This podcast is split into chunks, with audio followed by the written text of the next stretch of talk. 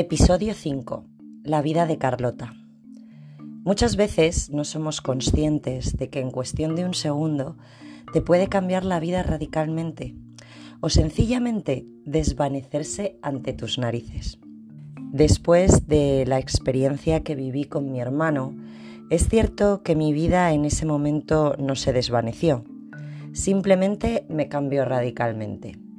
Algo dentro de mí se rompió, sentía un miedo continuo como si tuviera que estar en alerta todo el tiempo y era muy desagradable. También me afectó en la forma de relacionarme con los demás. Era una niña sociable y me convertí en una niña introvertida. Me sentía muy sola, abandonada y muy poco querida. Como te iba adelantando en el episodio anterior, ese verano que vivimos ese año fue muy intenso. Mis padres alquilaron un apartamento en la playa, en un pueblo de Alicante, al que íbamos casi todos los veranos, pero ese año algo era diferente.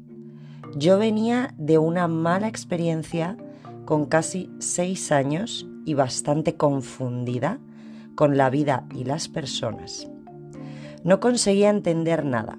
Empezaba a confundir mis emociones, y se mezclaban con las emociones de las personas que me rodeaban. Era una auténtica locura. Ese verano yo no era la única que estaba en mi familia. Mi hermana Marina vivió el peor verano de su vida. Imagino. Tranquilo, tranquila, que te lo voy a contar. Toma asiento.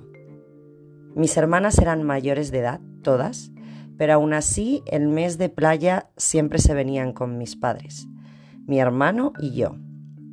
Ese año mi hermana Marina conoció a un chico muy guapo y divertido. Comenzaron a tontear y comenzaron a aliarse.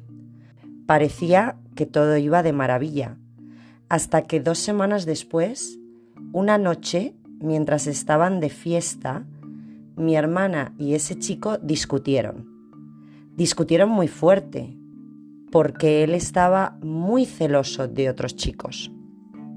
Esa noche fue la primera de muchas otras que pegó a mi hermana. Esa primera vez no fue la más fuerte. Es más, todo comenzó con una bofetada. A partir de esa noche, la cosa fue empeorando por momentos.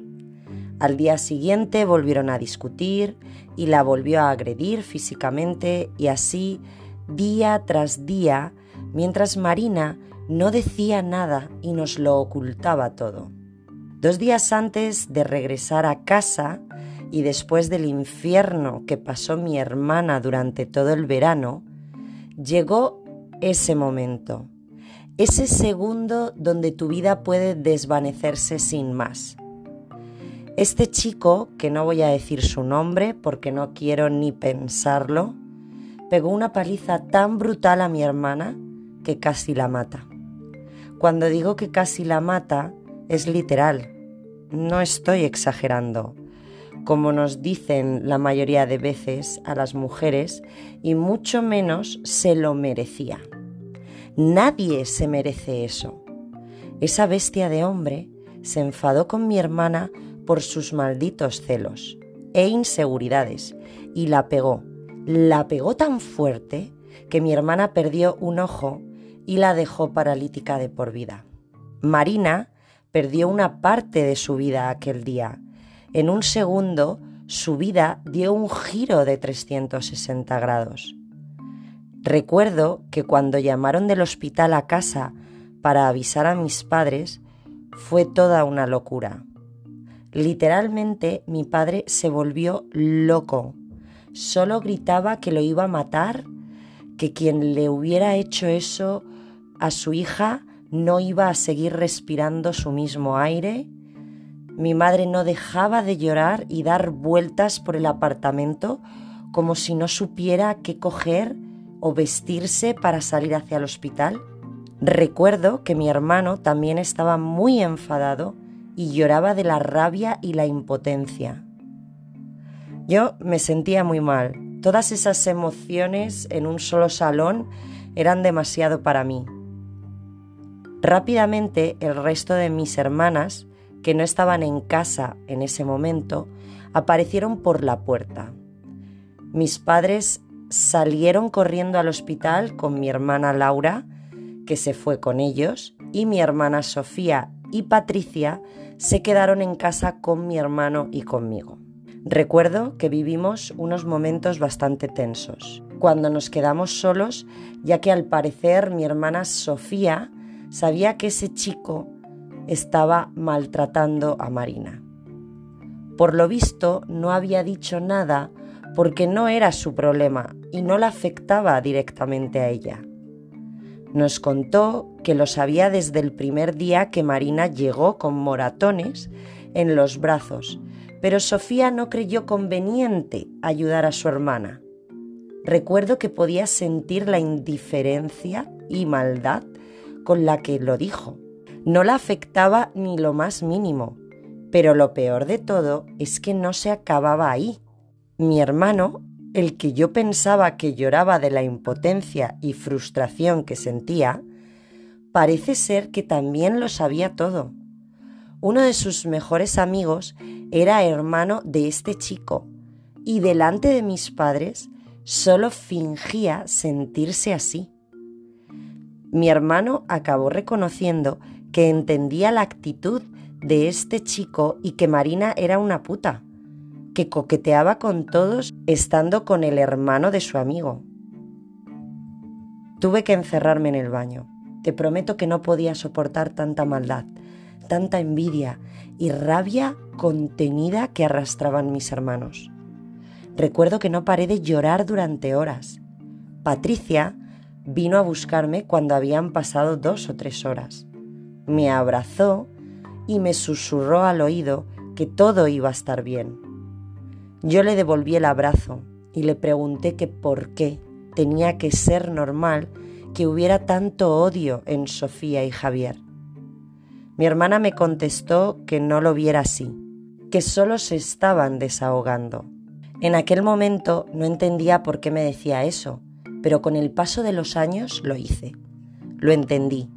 Ella también tenía ese deseo, Todas mis hermanas odiaban y envidiaban en aquel entonces a Marina. En el fondo todos se alegraron de lo que le sucedió a Marina menos yo. Mis pesadillas y mis miedos aumentaron. Me volví una niña muy insegura y cada día más con un miedo atroz hacia los hombres. Marina tardó en salir del hospital. Mi madre y mi hermana mayor se quedaron en la playa para estar con ella mientras estaba ingresada.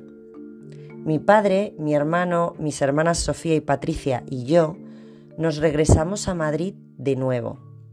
Es más, mis nervios por comenzar en el nuevo colegio estaban aflorando poco a poco. En unos días iba a comenzar la peor etapa de mi vida y todavía no lo sabía. Ese mes de septiembre fue francamente horrible mi hermana mayor y mi madre no regresaron hasta finales de mes con mi hermana Marina. En su ausencia, la convivencia en esa casa era una locura. Mi padre siempre estaba gritando y enfadado por todo. Mi hermana Patricia lloraba por las esquinas porque le tocaba hacer todo a ella y recibía muy poca ayuda de mi hermano y Sofía. Sofía tenía más morro que nadie Tenía mil excusas siempre para no estar en casa y no hacer nada y de mi hermano no te voy a contar. Él estaba en casa, manchaba, la liaba, gritaba e insultaba a Patricia. Es más, la tenía amenazada para que no le molestara con ninguna tarea de la casa. Yo todavía era muy pequeña y no me mandaban hacer nada más que mi camita. Recuerdo el día que entró Marina en casa en su silla de ruedas. Todos nos quedamos en silencio y ese silencio incómodo podía cortarnos a todos. Marina desprendía odio, tristeza, impotencia, frustración. Desprendía de todo menos buenas emociones. A mi madre se la veía agotada, sus ojeras llegaban hasta el suelo y a mi hermana mayor se la veía también agotada y bastante triste. Marina se fue directamente a su habitación. Aquel día no saludó a nadie, aunque todos la estábamos esperando en el salón. Tenía una gran depresión, aunque creo que es algo lógico después de la experiencia que acababa de vivir. Podía sentir dentro de mí que deseaba su muerte. Ya no quería seguir viviendo. Esas emociones me tenían bastante confusa Muchas preguntas venían a mi mente continuamente, pero no tenían respuesta. Empezaba a plantearme si nacer en esta vida, en este mundo, con este don de sentir lo que sienten los demás y en esta familia había sido un castigo de otra de mis vidas pasadas.